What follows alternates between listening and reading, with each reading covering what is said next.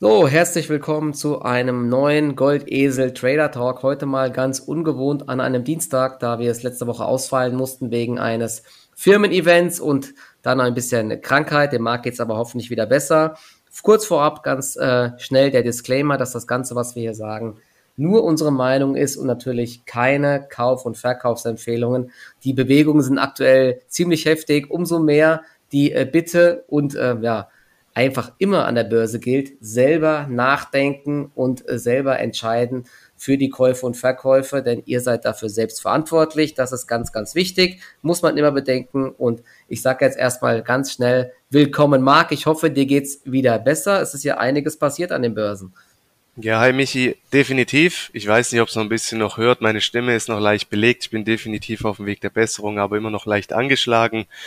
Ähm, ja, aber passt soweit schon und ja, im Endeffekt, die, die Bullen sind los, gell? Anders ja. kann man es aktuell nicht bezeichnen. Also es ist krass. Im Endeffekt ist es ja ein richtig schönes Umfeld, ja, weil die Dinge beginnen wieder zu funktionieren. Breakouts ziehen durch.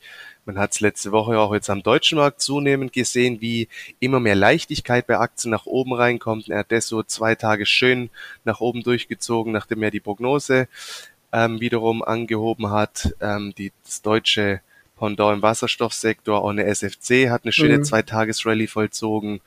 Ähm, wirklich mega bullish, was man sieht. Und gestern war ein brutal tiefgrüner Tag am US-Markt. Also die Marktbreite in dieser Aufwärtsbewegung war wirklich tiefgrün. Und wir hatten es ja auch schon mehrfach thematisiert. Bis jetzt war die Rallye angeführt im Endeffekt S&P und Nasdaq, ja, und jetzt beginnt endlich der Russell, der ja repräsentativ für die kleineren Aktien, ja, die Small und Mid Caps ist, der beginnt jetzt wirklich aus dieser Konsolidierung nach oben rauszuziehen, die ja seit Anfang des Jahres im Endeffekt Bestand hat und das könnte gestern wirklich ein massives Kaufsignal gewesen sein. Und das, glaube ich, ist auch darauf zurückzuführen, dass eben gestern auch wirklich diese Aufwärtsbewegung sehr, sehr breit angelegt war. Und das spricht auch immer für eine zunehmende Risikofreude unter den Investoren. Man muss ja auch sagen, das Jahr 2021 war ja wirklich sehr charakteristisch. Einfach Trendfolge-Trading mhm. bei Big Caps. Ja, damit ist man ja eigentlich immer am besten gelaufen über den Sommer. Es ging nicht viel, was gezogen ist. Es waren halt die Big Caps. Und jetzt mhm. wiederum, wenn der Russell mit von der Partie ist, würde das zum einen einfach für eine gesunde Rotationsbewegung ähm, sprechen. Und dann wiederum könnte jetzt aber auch die Phase beginnen, wo eben Momentum, Breakout Trading wieder auch deutlich mehr Spaß zu beginnen macht. Mhm. Mein Kopf ja. ist noch ein bisschen im Erkältungsmodus. ja. du weißt, was ich meine. Ich hoffe, ihr wisst alle, was ich meine. Also, das ist auf jeden Fall sehr auffällig und wenn man sich auch mal gerade den Russell 2000 im Wochenchart anguckt, also das ist wirklich eine breite Basis, die hier jetzt begonnen wird, nach oben hin zu verlassen. Jetzt muss man mal schauen, ob hier auch Anschlusskäufe reinkommen. Aber immer wieder, wenn diese Indizes wirklich aus breiten Konsolidierungen nach oben ausbrechen, das sind starke Kaufsignale, neues Kapital strömt in die Märkte rein und ja, diese Phasen gilt so früh wie möglich zu erkennen und dann entsprechend auch zu handeln. Also insgesamt wirklich ein sehr bullisches Umfeld und man sieht ja auch immer wieder jetzt am deutschen Markt, wir haben immer wieder kurze Rücksetzer, die werden aber sofort wiederum mit Käufen beantwortet. Das ist alles noch sehr kontrolliert kontrolliert, beständig. Und gerade jetzt in diesen Phasen beginnen natürlich auch die besten Zeiten für Nebenwerte anzufangen. Ja. ja. Wenn die Risikofreude zunimmt, trauen sich Investoren auch mehr zu. Sie beginnen auch marktengere Werte ins Depot aufzunehmen. Das ist ja auch immer so ein bisschen schwierig, die dann schnell wieder abzustoßen, wenn wirklich wieder schlechte Nachrichten kämen oder der Markt sich ähm, ja, die andere Richtung, für die andere Richtung entscheidet. Aber ich muss sagen, übergeordnet diese Trendstrukturen, die sind immer noch derart stark. Und was wir gerade jetzt sehen, ist einfach bullish. Anders kann man es nicht beschreiben. Und ich glaube, so schnell wird diese, diese Substanz auch nicht kippen. Es sei denn, morgen haben wir die FED-Sitzung. Wenn da jetzt irgendwas Krasses kommuniziert werden sollte in Sachen Tapering etc., das ist so ein bisschen so die, ja, wie immer halt Unsicherheitskomponente. Bis jetzt war es ja immer ja, Non-Event mehr oder weniger, aber jetzt nüchtern die Price Action, alles mega bullish, anders kann man es nicht betiteln. Ja, ja, vor allen Dingen, ich glaube nicht, dass der Herr Powell jetzt morgen die Märkte mit irgendwas ganz krassem ähm, schocken würde, zumal ja es äh, viele Indikatoren gab, dass das Wirtschaftswachstum gar nicht mehr so gut läuft. Ne? Das liegt ja vor allen Dingen auch an den Problem äh, mit Lieferketten. Wir hatten Inflation, aber du hast ja gesagt, ich glaube, das Thema ist jetzt wirklich erstmal abgefrühstückt. Wir haben es ja schon in vielen Branchen jetzt gesehen, dass äh, die Pro Probleme in den Lieferketten, äh, die wurden jetzt so lange gesprochen und klar, Adidas hat Probleme, Nike hat Probleme, selbst Apple und so weiter, die haben alle Probleme, der Autosektor hat Probleme, aber ja, es soll sich ja 2022 bessern und darauf reagiert der Markt anscheinend ja. schon, dass wir nächstes Jahr massive Nachholeffekte haben und ist ja das Schöne, wir sind jetzt gerade äh, Dienstagmittag und da kann man auch schön beobachten, der DAX, der zeigt auch eine brutale Stärke. Wir laufen Richtung 15.900 Punkten. Ich gehe jetzt gerade nochmal drauf hier. Also die US-Indizes haben jetzt so ein bisschen vorgelaufen. Und wenn man sich mal den DAX anschaut, wir sind ja einmal kurz nach unten weggekippt. Da hatte ich auch echt Angst. Oh, oh, oh so viele Probleme, kein Licht am Ende des Tunnels. Ja. Das war heftig. Aber seitdem wir unter den 15.000er waren, sind wir jetzt schon wieder über 900 Punkte gestiegen und am Allzeithoch. Das ja. hatten wir im ähm, August. Ne? Und wenn der DAX dieses Allzeithoch knacken sollte, gibt es auch hier wieder ein Kaufsignal und äh, dann laufen wieder die ganzen Momentum-Aktien, neues Geld fließt rein und eigentlich alles grün für eine ähm, Jahresendrally. Das Einzige, was mir so ein bisschen Sorgen macht, ist jetzt, dass wir schon teilweise wieder so ein bisschen zu viel Euphorie in vielen Aktien haben. Dieser Fear and Greed Index, mhm. ähm, der ist ja jetzt mittlerweile von extremer Fear, also großer Angst, in äh, extrem Greed, also großer, großen Optimismus äh, umgeschlagen. Das muss nicht bedeuten, dass wir jetzt äh, korrigieren müssen, aber ich habe es äh, auch schon mal heute dann gesagt äh, auf Telegram und ähm, in Instagram. Ich meine, das haben sich jetzt viele Aktien innerhalb von wenigen Tagen verdoppelt oder sind 70, 80 Prozent gestiegen, ja. Oder ähm, solche Hotstocks wie Landing Club und so weiter, na, die gute Zahlen gemeldet haben, die schießen dann nach oben oder Bloom Energy mit ein paar Aufträgen. Selbst eine Plug Power, die hat sich jetzt, glaube ich, mehr ja, ich, als. Ja, ich gucke gerade, seit Oktober, seit Anfang Oktober hat die jetzt mal kurz knapp 80 Prozent gemacht. Genau. Ja, das muss schon mal geben. Ja, und, und dann, und, und das krasseste Beispiel, ähm, was einem so wirklich ein bisschen Angst macht, ist Tesla. Ja, Tesla hatte gute ja, Zahlen gemeldet. Tesla hat äh, diesen Großauftrag von mit Hertz, wobei der wohl noch gar nicht in trockenen Tüchern ist. Mhm. 100.000 Autos, das wären viereinhalb Milliarden ähm, Umsatz.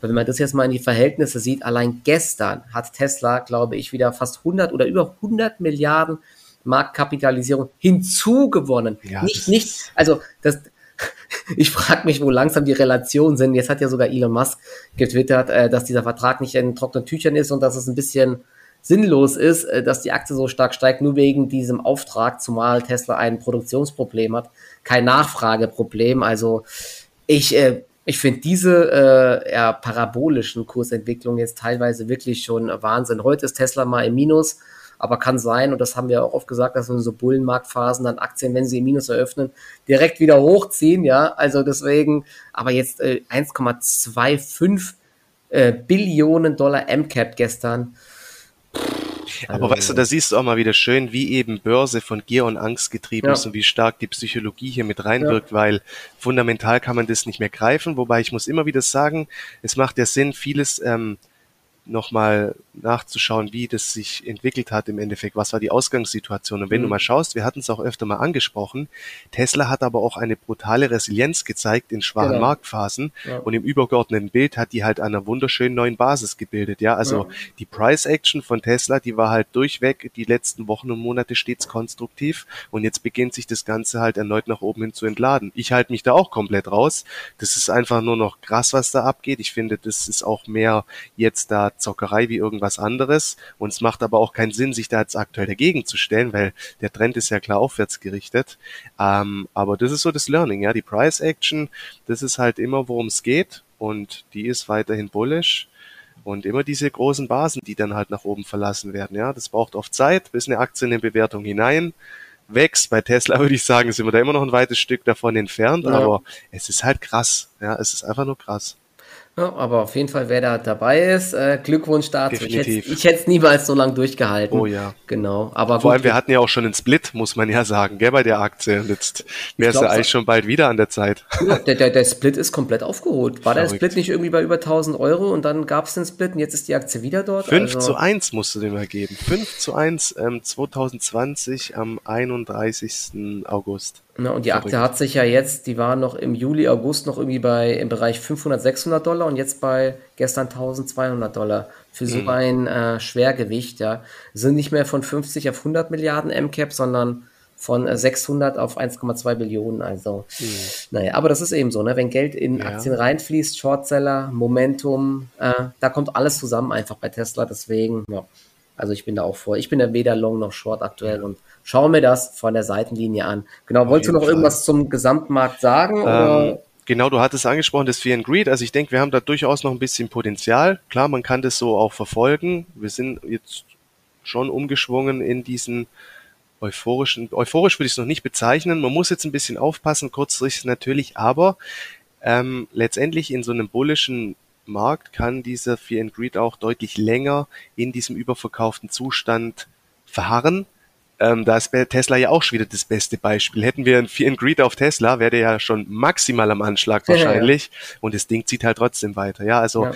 ich finde es immer schön, diese Divergenzen dann zu sehen, wenn der Fear and Greed in die eine Richtung geht und der Markt dann in die andere Richtung. Also immer das Gegenteil letztendlich. Ähm, aber klar, ich schaue auch so ein bisschen drauf, wo sind wir? Und es geht ja vor allem immer darum, dann bei den Neueinstiegen zu schauen, dass man eben jetzt nicht mehr diesen steilen Fahnenstangen oftmals hinterherrennt, sondern unsere Aufgabe ist es halt jetzt wirklich täglich noch attraktive Nachzügler oder einfach neue Chancen zu identifizieren, wo noch ein gutes Chance-Risiko-Verhältnis vorliegt.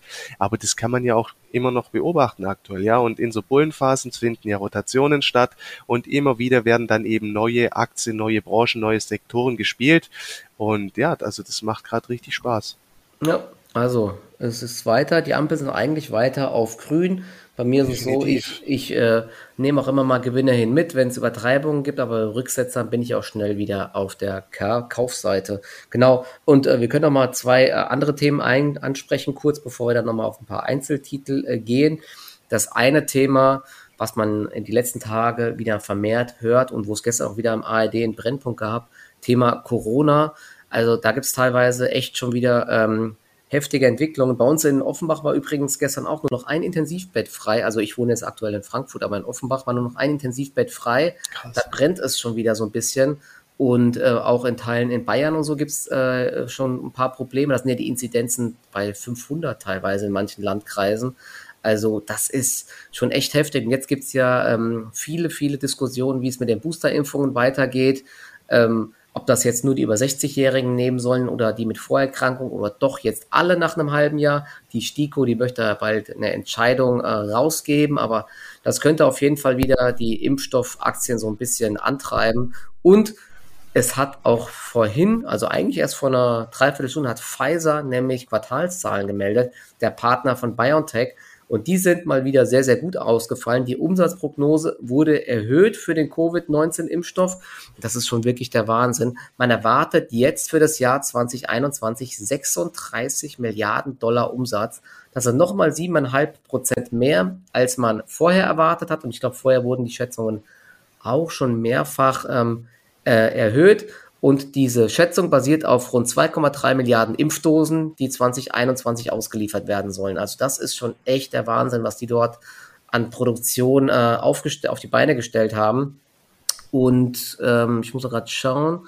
BioNTech hatte die Ziele auch mehrfach angehoben. Die BioNTech-Zahlen kommen jetzt am, ähm, ich glaube, irgendwann im November. Und im November wird auch BioNTech so ein paar Studienergebnisse vorstellen. Also ich bin bei BioNTech jetzt immer noch long. Die Aktie hatte ja diesen riesigen Dip nach unten durch das mhm. äh, Mittel von äh, Merck, wer sich noch erinnert, diese Pille, die aber meiner Meinung nach keine wirkliche ähm, Konkurrenz jetzt ist. Also die Leute, die sich impfen lassen wollen aus Vorsorge, die machen das. Und die Pille von äh, Merck war ja nur, ich glaube, bei schweren, erst wenn du, äh, wenn du schon, ähm, ähm, ja, wenn du schon, wie nennt man das, ähm, wenn man schon nicht Indikation, sondern wenn man schon Symptome hat, genau, Symptome hat, dann nimmt man diese Pille und dann hat man eine 50% Wahrscheinlichkeit, dass der Verlauf mild ist, so in die Richtung und die war auch extrem teuer. Also ich gehe davon aus, dass es dann doch eher Richtung Boosterimpfungen geht für viele, äh, für viele Menschen auf der Welt und die Prognose wurde auch deshalb noch erhöht, weil man jetzt auch neue äh, neue Kontrakte geschlossen hat, also neue Verträge für Boosterimpfungen.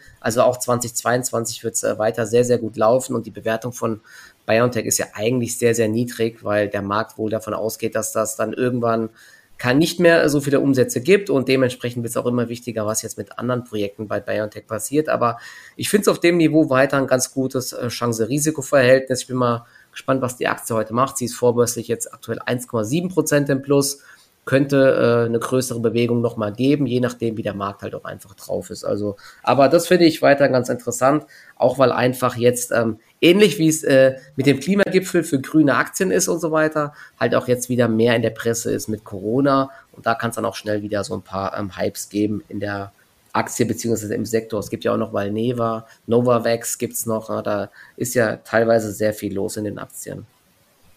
Ja, absolut. Genau, also das, das finde ich ganz interessant, äh, diesen Bereich. Und die grünen Aktien hatten wir ja schon sehr häufig angesprochen. Die Ideen sind sehr, sehr gut aufgegangen teilweise. Der Klimagipfel läuft jetzt. Da gibt es auch ganz viele Headlines mittlerweile. Viele ähm, Länder wollen sich nicht so gerecht auf feste äh, Klimaneutralität ähm, festlegen. Heute lief nochmal jetzt über den Ticker, die US-Regierung will am Dienstag, also heute, noch einen Plan zur Reduzierung der Methanemissionen vorstellen.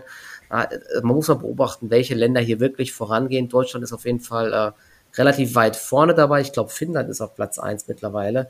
Die wollen da äh, noch viel früher jetzt klimaneutral werden. Aber ich glaube, dass hier diese ganzen Aktien aus dem Sektor äh, CO2-Vermeidung, erneuerbare Energien, dass die weiter ähm, ja, ein goldenes Jahr 2022 haben können. Ne? Da können wir ja vielleicht mal ein paar Aktien einfach durchgehen. Da hatten wir ja schon mal einiges angesprochen. Kannst du ja mal gerne mal ein paar nennen, was du dann auf der Watchlist hast. Oder auch gerne noch allgemein Aktien, die aktuell interessant sind. Ja, also mit die Top Bullen, die hatten wir auch eigentlich von Anfang an auf dem Schirm. Energiekontor, ist ja richtig schön durchgezogen, auch ja. diese breite Basis nach oben verlassen. Ich denke, die Rallye ist auch noch nicht beendet und solche Titel, wenn die dann auch mal kurzfristig stärker unter Druck geraten, ja gerade wenn der Gesamtmarkt auch mal wieder ein Pullback vollzieht, sind das auch schon wieder die ersten antizyklischen Chancen. Ja, oft ist halt auch so, die Bewegungen sind schon weit fortgeschritten, also einige Marktteilnehmer sitzen eben auch auf Gewinnen, werden dann irgendwann nervös. Ja, wenn der, der Schalter mal umgelegt wird für die Korrektur, dann kommt es bei solchen Werten auch gerne mal zu stärkeren Übertreibungen. Das heißt, Aktien gehen dann innerhalb des Tages mal Richtung minus acht, minus zehn Prozent. Ich hatte mir bei Energiekonto zum Beispiel heute auch direkt ein Kauflimit drin. Ich glaube bei minus acht, weil die wurde ja heute auch kurzfristig schwächer. Mhm. Ähm, da kann man ja versuchen, den Neueinstieg zu finden oder vergangene Woche. Sie hat ja sehr schön konsolidiert. Ja, die Handelsspanne hat sich schön verengt. Dann gab es den nächsten Schub im Endeffekt nach oben. Dann schaut man natürlich weiter in der Branche. Abo Wind hatten wir auch schon öfter thematisiert. Das ist für mich jetzt auch so eine Position ähm, auf mittelfristige Sicht. Ja, die bleibt im Depot drin, solange der Trend aufwärts gerichtet ist. Die beginnt ja auch jetzt immer ja, sich schöner zu ähm, mhm. entwickeln und so ein bisschen die, den Abstand zu Energiekonto zu verringern. Steht jetzt auch unmittelbar vor einem neuen Allzeithoch. Ja, Abo, Abo, Abo Wind, ganz kurz Abo Wind, ja. für die, die es nicht wissen, Abo Wind und Energiekonto sind ja, also das sind meiner Meinung nach wirklich genau die zwei Unternehmen, die am schnellsten von diesen Ideen des Sondierungspapiers profitieren könnten, weil die beide äh, Windparks projektieren, also die entwickeln die und verkaufen die irgendwann weiter und diese ganzen Genehmigungen, so, die sollen ja alle beschleunigt werden. Also könnten das eigentlich die Unternehmen sein, die ähm, möglichst schnell profitieren, weil ja, es die Nachfrage nach erneuerbaren Energien wird extrem hoch sein und wenn dann diese ganzen Planungsverfahren viel schneller vonstatten gehen, dann sind diese Projektierer eben die Profiteure Nummer eins und da gehören Energiekonto und Abo-Wind dazu. Genau. Genau, um, gestern habe ich auch im Fernsehen gesehen, ja, durch das, dass ich ja krank bin, guckt man auch mal ein bisschen mehr mit, ähm, TV. Und da war abends irgendwann auch so eine Nachrichtendiskussion und da hieß es, ähm, ein Windrad hat aktuell in Deutschland noch eine Genehmigungszeit von sechs Jahren ja, und das wollen sie jetzt auch sechs Monate im Endeffekt ja. beschleunigen. Also krass, sechs Jahre, das wusste ich nicht. Ich lasse es jetzt auch einfach mal so unkommentiert stehen, aber ja, also wenn man da jetzt natürlich diese Verfahren deutlich beschleunigt, das würde die unter anderem natürlich auch diesen Projektierern zugutekommen, das würde mhm. auch diese Pipeline, die sie haben, weiter aufwerten und ich denke so, ja, das sind schon auch mit eine der großen Profiteure Profiteure aktuell. Ja, es gab, es gab ja, es gibt ja zwei Probleme. Bei den Offshore-Windparks gibt es das Problem, gut, da dauern die Genehmigungen, glaube ich, auch sehr lange auf hoher See, aber da hast du das Problem, dass du nicht die Stromtrassen hast, um diesen mhm. riesigen Energien überhaupt abzutransportieren.